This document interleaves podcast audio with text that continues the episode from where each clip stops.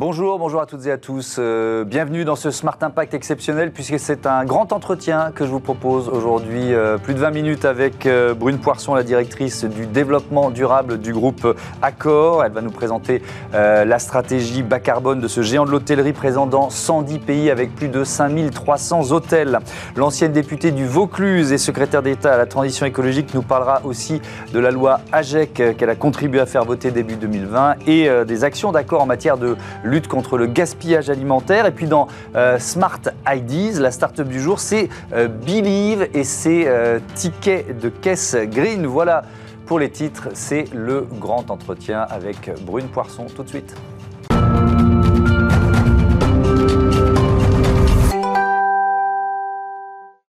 Bonjour Brune Poisson, bienvenue. Bonjour à vous, merci beaucoup de votre invitation. Vous êtes donc la directrice du euh, développement durable, membre du COMEX du euh, groupe euh, Accor. Question de contexte, tiens, on va démarrer par là pour, pour commencer. les vacances commencent. Est-ce que cet été 2022, est-ce qu'on peut dire que c'est celui de la sortie de crise pour l'industrie du tourisme?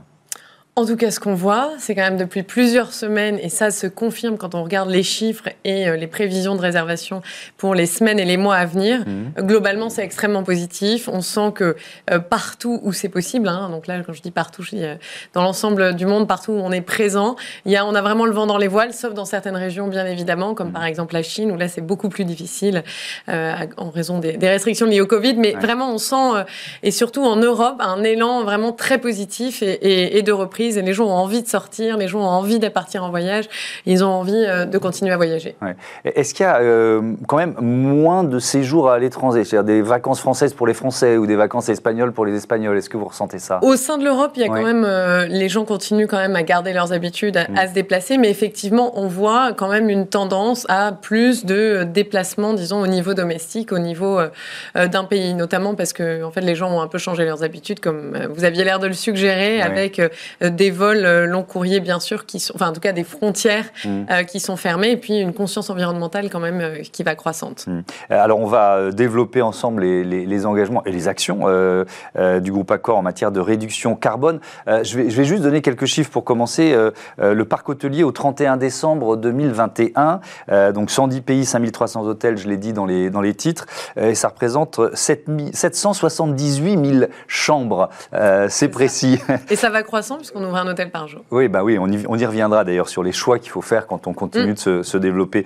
Euh, ce, chiffre-là, ça ça donne une idée des enjeux. C'est-à-dire que quand on est aussi euh, implanté, forcément, on a beaucoup d'impact. Et quand on décide de réduire son impact, euh, ça, peut être efficace. C'est quoi les objectifs? Tiens, on va commencer par là. Ah, nous, on s'est fixé comme objectif, même si c'est très difficile de parler de ça à l'échelle d'une entreprise, mais on s'est fixé comme objectif d'être neutre en carbone mmh. d'ici 2050. Euh, alors évidemment, neutre en carbone à l'échelle d'une entreprise, c'est quand même euh, une assertion qui peut être, euh, oui, c'est vrai, compliquée. On mais dit, on dit que ça s'évalue au niveau d'un État ou même d'un continent. C'est pour ça que je le précise. Mais néanmoins, voilà le cap. Mmh. On veut drastiquement réduire nos émissions de CO2, mais bien évidemment les directes comme euh, les indirectes. Mmh. Donc celles qui sont aussi liées, par exemple, à tous nos achats, etc. Donc en plus, on a une perspective, on a une ambition qui est qui est large et qui est très très volontariste. Alors donc ça, c'est le, le, cap. les leviers quels sont les premiers leviers que vous avez activés? Il y en a qui sont plus faciles que d'autres. Vous voyez ce que je veux dire? Souvent, la première phase est la plus simple, et puis ensuite, on rentre dans le modèle économique, on rentre, etc. C'est vrai, effectivement. Au début, euh, il s'agit surtout de mesures d'efficacité énergétique qui sont relativement faciles à prendre. Euh, par exemple, mieux gérer l'occupation des chambres, etc., pour essayer de faire en sorte, pour vous donner un exemple très concret, que ce soit des chambres sur un même étage qui soient utilisées de façon à ce que euh, voilà, il y, ait euh, soit euh, le même niveau entre guillemets de, bref, des, synergies en matière de chauffage ou en tout cas de climatisation. Mmh. donc ça, c'est vraiment les choses les plus faciles. Mais néanmoins, nous, ce qu'on veut et ce qu'on est en train de faire, c'est véritablement de rentrer dans le dur, c'est-à-dire de se poser et, et de se poser d'abord des questions sur un, faut-il systématiquement construire de nouveaux bâtiments? Mmh. Deuxièmement, comment est-ce qu'on transforme comment est-ce qu'on rénove le parc existant mhm. Et puis évidemment, euh, troisièmement, quelles sont les nouvelles technologies qu'on doit aller chercher, mettre en place dans nos hôtels pour euh, mhm. en réduire la consommation Oui, vous parlez d'hôtels écologiques intelligents. Ça veut dire quoi ça? Bah Ça, ça veut dire justement faire appel à deux choses. À la fois le bon sens pour euh, réduire les émissions de CO2. Mhm. Et je vous, parlais, je vous parlais de, des chambres qu'on pouvait, qui peuvent être utilisées au même étage. Mais ça peut être aussi, par exemple, vérifier, mettre en place des processus plus liés au bon sens Hein, de vérifier, euh, par exemple, la ventilation est systématiquement euh, éteinte dans les cuisines, etc. Mhm. Mais il y a des mesures beaucoup plus structurantes, euh, comme et qui sont souvent liées aux nouvelles technologies aussi, soit l'installation de capteurs, mais aussi l'installation de meilleurs outils de mesure bien plus précis, bien mhm. plus rigoureux, pour qu'on puisse avoir un suivi presque en, en, en, direct de nos émissions de CO2 et de notre consommation énergétique pour pouvoir la réduire et avoir une, quelque part une, une, utilisation beaucoup plus fine. Vous, vous, voyez déjà les premiers résultats, euh, année après année, euh, si on peut faire un premier bilan? je, vais, je vais, bien sûr. On a déjà, euh, le groupe Accor s'est pas réveillé. il y a six mois. Il y a, six mois, donc bien sûr, il y a déjà des mesures qui ont été prises et qui ont permis de réduire mm. les émissions de CO2.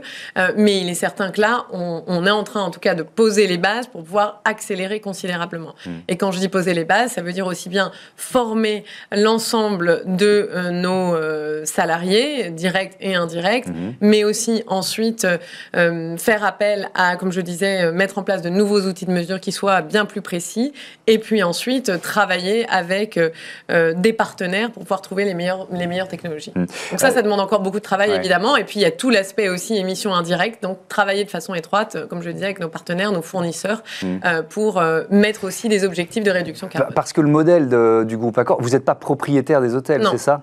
Donc ça veut dire qu'il faut... Euh, comment ça se passe? Si vous rénovez un bâtiment, il faut convaincre le propriétaire, il faut co-investir Comment ça se passe généralement, enfin, dans la plupart des cas, euh, euh, on convainc, on doit effectivement travailler main dans la main avec le propriétaire d'hôtel pour, euh, si on veut, et c'est tout l'enjeu, hein, Accor mm. en tant qu'entreprise, en tant que groupe mondial, s'est fixé des objectifs très ambitieux, et maintenant il faut qu'on aille chercher chaque propriétaire, j'ai envie de dire, pour faire ces évolutions. Il y en a qui sont très moteurs, qui veulent aller mm. le plus vite possible, et puis il y en a d'autres qui sont, pour qui c'est plus difficile.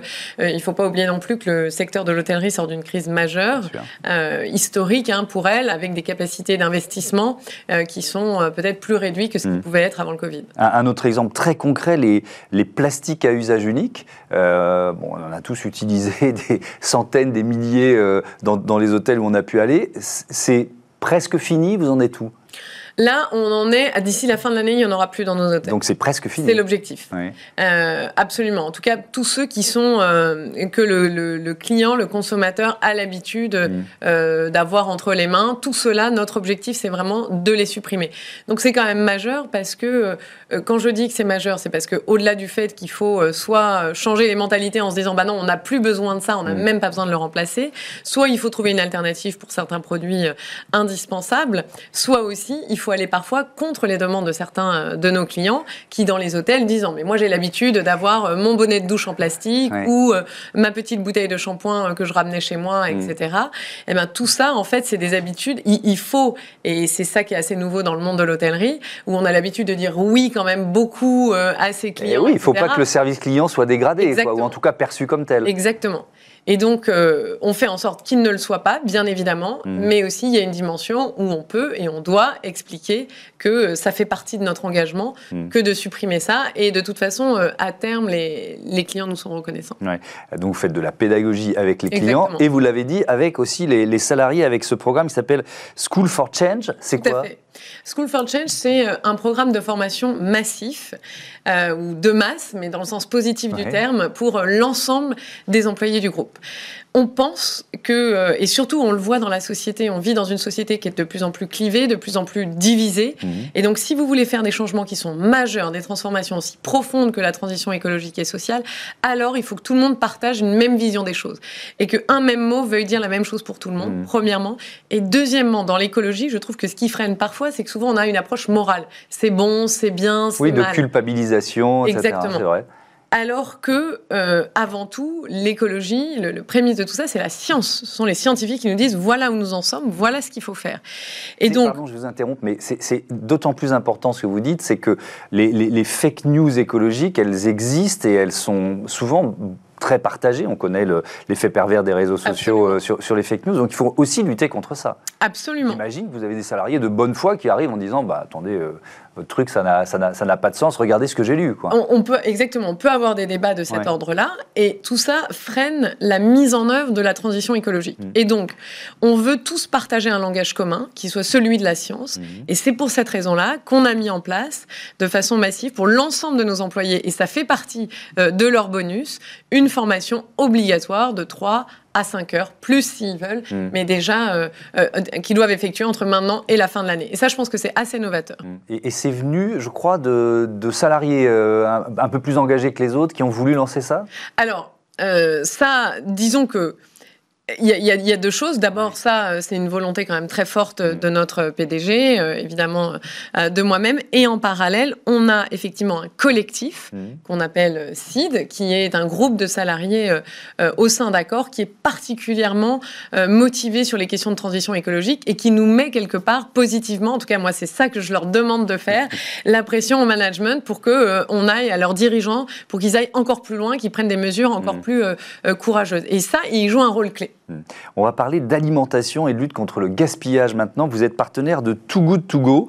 Euh, dans, combien d'hôtels euh, et avec quel impact? Est-ce que vous l'avez déjà mesuré ça? Bien sûr. Alors, on est euh, Too Good To Go. On a des partenariats avec Too Good To Go à peu près, en tout cas dans nos plus grandes régions, euh, en Europe, aux États-Unis, et on veut absolument que ça se diffuse de façon un euh, encore plus large, à peu près, effectivement, euh, et on veut aller encore plus loin. Mhm.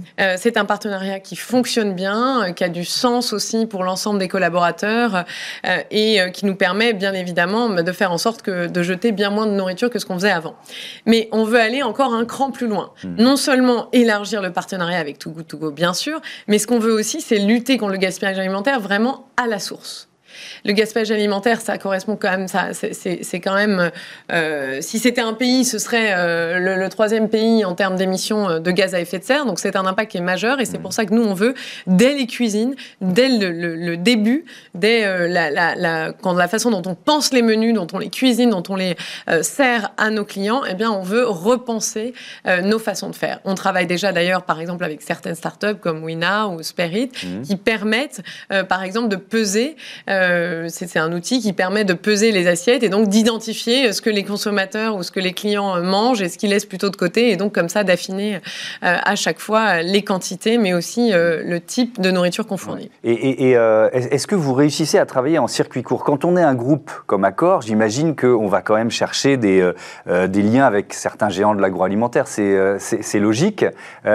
comment, vous, comment vous liez euh, les objectifs euh, de circuit court avec ces, ces, accords que vous pouvez passer avec des géants de l'agroalimentaire en fait, tout l'objectif, c'est peu à peu. Euh, l'entreprise du XXe siècle, en tout cas la multinationale du XXe siècle, c'est une entreprise qui est extrêmement standardisée et qui a comme objectif de fournir quelque part hein, les mêmes produits partout où qu'on soit dans le monde. D'ailleurs, c'est aussi ce que les clients voulaient. Et donc, qui passe des accords. et donc, on qui passe des accords. Et qui fait venir des produits de l'autre bout de la planète. Exactement. Et l'objectif aujourd'hui, c'est vraiment de déconstruire ça mmh. pour aller chercher des produits beaucoup plus locaux.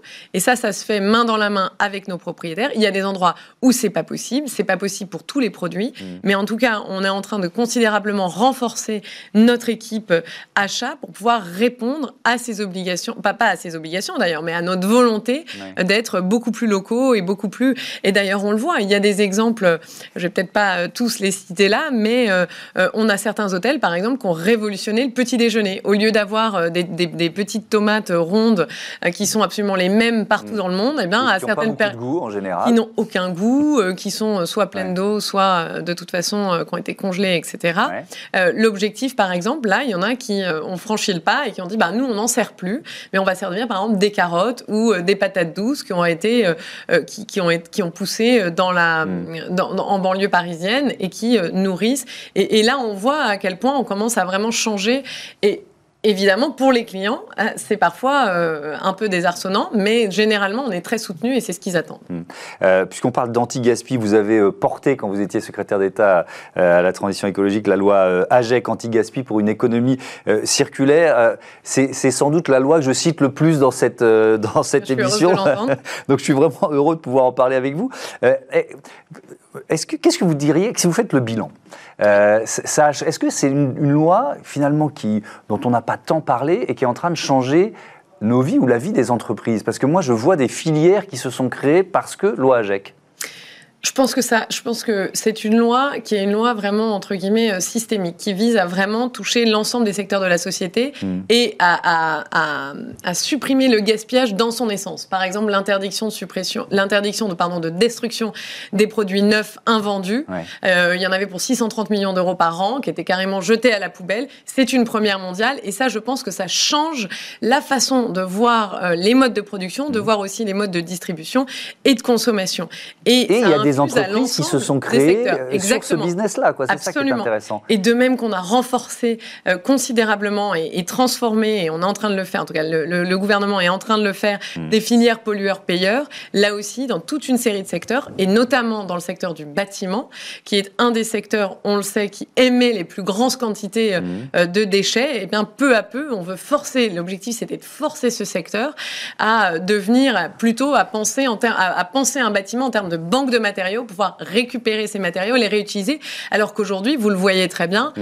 euh, c'est un peu la technique du marteau-piqueur. On arrive, on casse tout et on met tout euh, au mieux, on enfouit euh, ça. Alors c'est marrant, c'est vraiment un changement d'état d'esprit. Hein. Et ce que, moi, ce que je trouve intéressant, parce que vous, vous êtes aujourd'hui dans, dans, voilà, au COMEX d'une grande entreprise, vous avez été au gouvernement, avant vous étiez déjà dans le monde économique. ce qu'on voit, c'est qu'il faut parfois, voire souvent, l'aiguillon ou le, bâton du règlement et de la loi pour faire changer les entreprises. Comment vous l'expliquez ça? Est-ce que c'est parce que c'est des investissements trop lourds, euh, parce qu'il y a une, je sais pas, une sorte de, force de l'habitude qui fait qu'on on, change pas, euh, on change pas ce qu'on fait depuis des décennies? Comment vous l'expliquez? Le fait que les entreprises aient besoin d'avoir, euh, je vais être un peu trivial, un coup de pied au.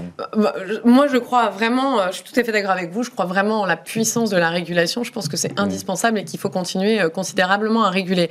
Mais je pense aussi que pour beaucoup d'entreprises, évidemment, pouvoir consommer des ressources naturelles sans sans limite euh, bah, par définition, ça coûte beaucoup moins cher que euh, quand on prend en compte leurs limitations. Mm. Et je crois que c'est surtout pour ça, il y avait des structures de rentabilité qui étaient fondées sur l'exploitation euh, infinie de ressources qui sont en réalité finies. Et donc prendre en compte cette contrainte-là, évidemment, ça a un impact qui est majeur, qui peut avoir un impact sur le cœur même du business model d'une entreprise. Aucun, enfin c'est très difficile pour un grand patron de se dire qu'il doit prendre en compte justement le fait que ses ressources soient finies et donc transformer son business model naturellement. Il ne le fera pas de lui-même. Je ne dis mm. pas qu'il n'y en a pas beaucoup qui sont aujourd'hui convaincus qu'il faut le faire et qu'ils le fassent, mais mm. sans la pression de la régulation à mon, ça me paraît euh, très difficile. Est-ce qu'elle a été difficile à imposer, cette loi? Extrêmement difficile.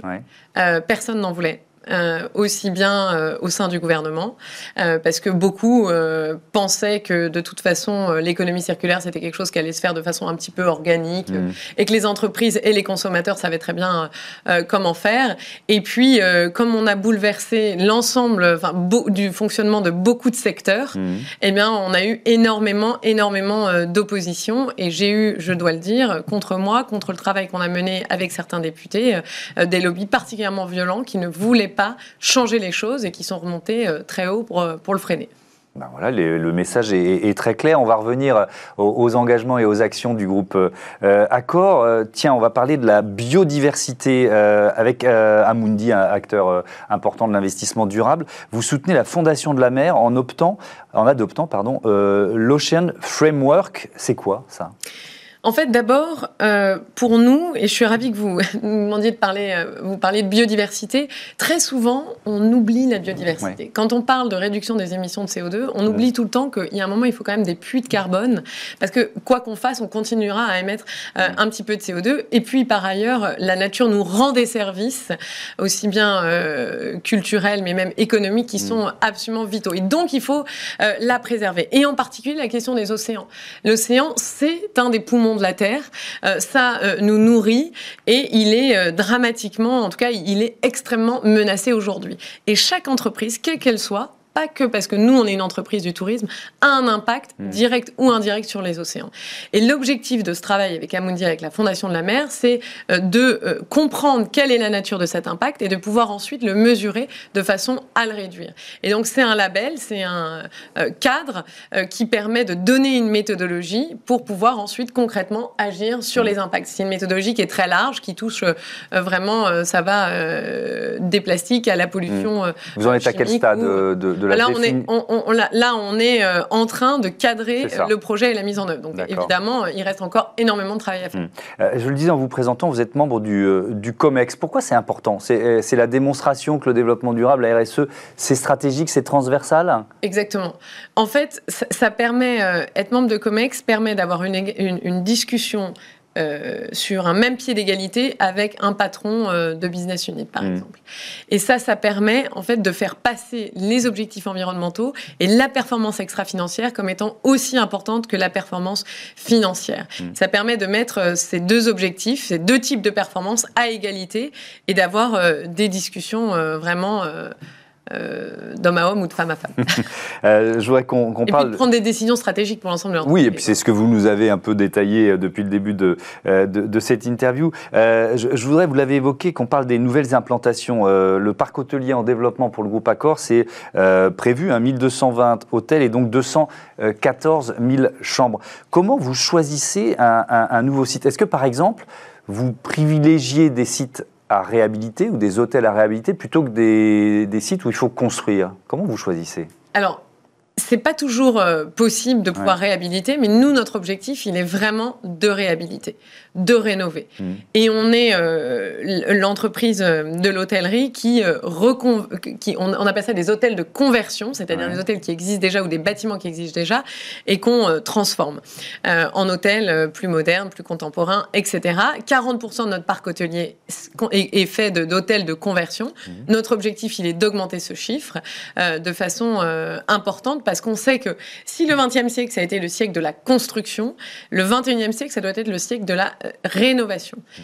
Et euh, en plus, on sait et on connaît l'impact sur les sols et, l'impact absolument néfaste de la bétonisation. Mmh. C'est pour ça que nous voulons encourager la conversion, la rénovation. Et quand c'est pas, pas, possible, possible alors vous faites quoi alors, C'est pas. Eh ben, à ce moment-là, on travaille main dans la main avec les propriétaires d'hôtels pour construire des hôtels qui soient euh, les plus durables possibles.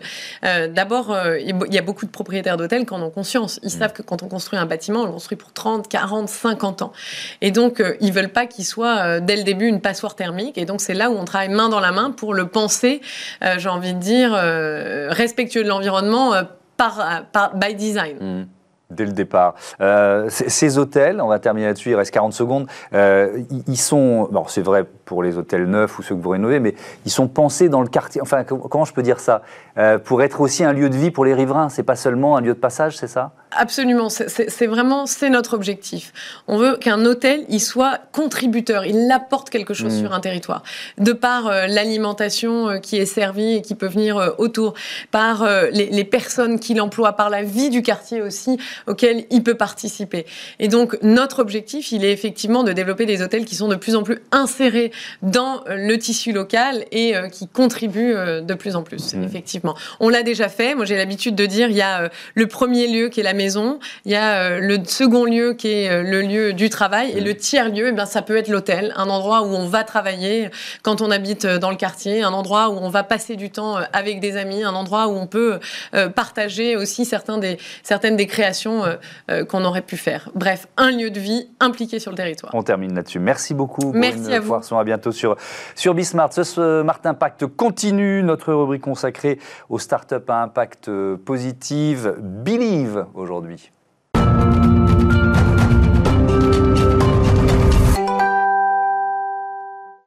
bonjour Léna Crollo, bienvenue. Vous êtes la cofondatrice, euh, présidente de Believe, euh, créée en octobre 2020 avec euh, Ruben Khaloun et David Elmali. Vous avez eu l'idée de vous attaquer à nos tickets de caisse. C'est, quel est leur impact? Tiens, on va commencer par ça. Alors effectivement, c'est peu connu. les tickets de caisse, ça peut paraître qu'un petit bout de papier, mais en fait, ça commence à s'accumuler. On en imprime 30 milliards par an en France. Ça représente 25 millions d'arbres et 18 milliards de litres d'eau dans le monde. 30 milliards par an en France.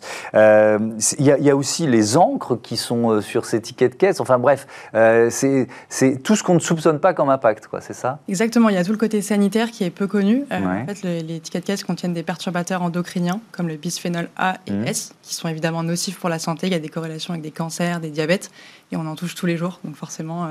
C'est pas génial. Bon, donc ça c'est le constat de départ. Euh, donc vous créez Believe avec quelle idée? C'est quoi le service que vous proposez? Alors en fait, euh, tout, le, départ de Believe, c'est vraiment le constat euh, environnemental. Mmh. j'étais, c'était en 2016, j'étais au BHV Marais à Paris, donc j'étais encore lycéenne à l'époque, donc compliqué de commencer quoi que ce soit. En fait, je vois une dame acheter un, tout petit porte-clés et la caissière lui donnait un ticket de caisse de 50 cm.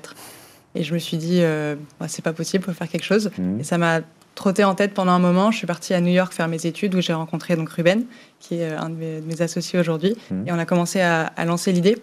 En fait, le but, c'était d'avoir une solution qui soit le plus proche possible du cas d'usage actuel, qui est, ben, vous prenez un, ticket de caisse en papier, vous sortez, on vous demande pas votre nom, votre email, etc. Euh, et donc, on fonctionne par QR code. Donc, concrètement, vous rentrez dans un magasin, vous faites vos courses, vous payez, comme d'habitude, peu importe le moyen de paiement. Il y a un QR code en caisse que vous avez uniquement à scanner avec votre téléphone. Pas besoin d'application, pas besoin d'inscription. Instantanément, vous avez votre ticket de caisse qui s'affiche. D'accord. Donc, euh, qui sont vos clients aujourd'hui? Parce que vous êtes une toute jeune entreprise, euh, à peine deux ans d'existence, même pas. Euh, vous en êtes tout de votre développement? Alors, on a lancé notre premier pilote en septembre 2021. et là, notre produit, depuis quelques mois, se vend dans, sa, dans sa vraie version, entre guillemets. Mmh. On en est à plus de 150 clients.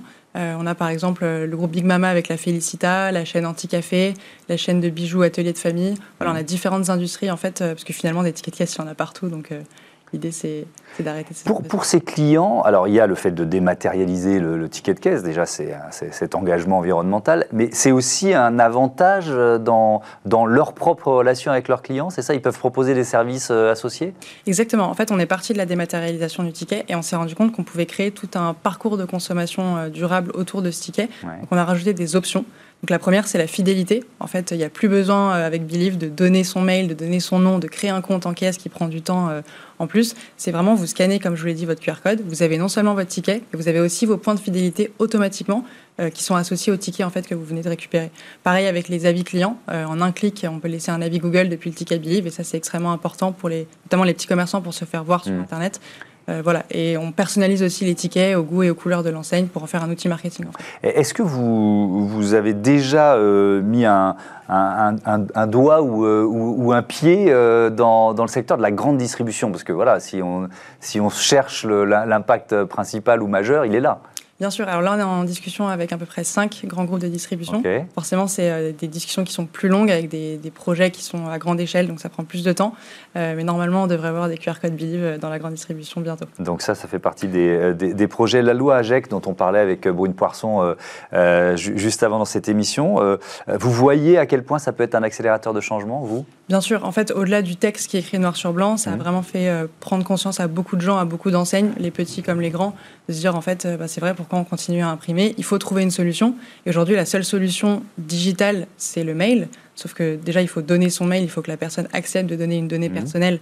Et derrière, généralement, c'est pour se faire euh, spammer, recevoir des, des, pubs toute la journée. Donc les gens ne sont pas forcément euh, euh, contents. Et l'idée, c'est voilà, de trouver une solution qui soit aussi éco-responsable, parce qu'en fait, un mail, ça pollue plus qu'un ticket en papier. Donc c'est pas vraiment la solution pour, pour la loi. Effectivement. Merci beaucoup, Elena Crollo. Bon vent à, à, Believe. Voilà, c'est la fin de ce numéro de euh, Smart Impact. Euh, merci à toutes et à tous de votre fidélité. À très vite sur Bismart, la chaîne des audacieux.